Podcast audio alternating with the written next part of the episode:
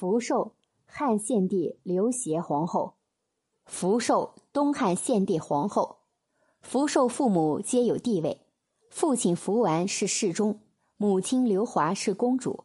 因父亲很博学，母亲也是在皇家长大，因此福寿从小受到很好的教养。献帝一生悲戚，是东汉的最后一位皇帝，一直生活在动荡之中。公元一八九年。灵帝驾崩以后，宫中发生一系列的事情。年仅九岁的刘协被董卓挟持，立为皇帝，但并没有皇帝的实权。董卓反而借助自己控制皇帝，而四处为非作歹，多行不义必自毙。全国各地的人都看不惯董卓的暴行，纷纷起兵讨伐董卓。董卓无奈之下，挟献帝将都城从洛阳迁到了长安。以暂时躲避混乱的局面。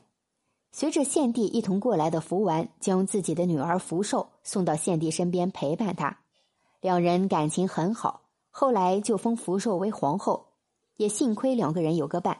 可怜的小皇帝和小皇后不仅没有享受到皇宫里的荣华富贵，反而是一再的躲避战乱，四处奔波动荡。公元一九六年，献帝和皇后福寿在臣子的护送下。又回到了洛阳。然而此后，曹操先与其他割据势力攻占了洛阳，挟持了献帝，即是历史上的挟天子以令诸侯，独揽大权。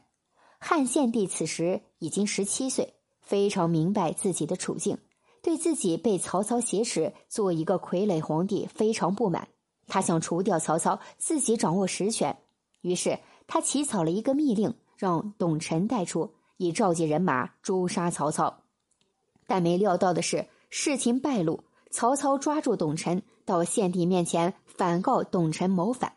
献帝又不能坦白这密令是自己所发，只好将董承给处决了。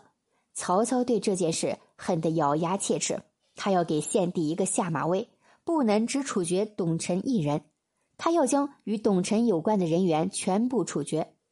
董承的女儿是献帝的贵人，并且已经怀有身孕。曹操完全不顾及她腹中有胎儿，将董贵人给处死了。任献帝苦苦哀求，他都不放。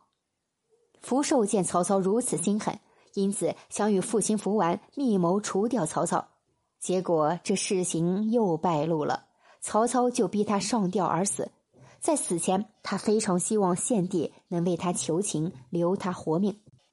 他放心不下他可怜的幼小的两个小皇子，可是献帝已经放弃了对生的希望，他连自己哪一天会死在曹操的手里都不知道，哪还有闲心和能力来保护皇后呢？再说保得了一次，保得了第二次吗？谁知道哪天曹操不高兴了，会将他们全部处决掉？福皇后被曹操软禁在冷宫里。最终不得已上吊自杀。福寿死后，他的两个小皇子也全部被曹操毒死，甚至兄弟族人数百条命全部丧于曹操之手。